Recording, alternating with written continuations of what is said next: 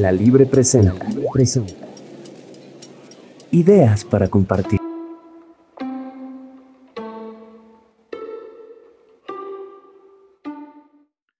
Qué claro veo ahora el sentido de mi juventud, de mi vida sensual. Qué falso arrepentimiento, qué inútil. Pero no conocía su valor entonces.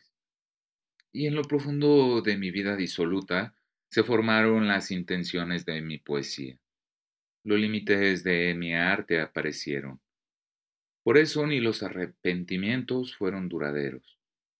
Y los deseos de contenerme, de cambiar, nunca duraron más de dos semanas. Comprensión. Constantín Cavafis. Traducción. Cayetano Cantú.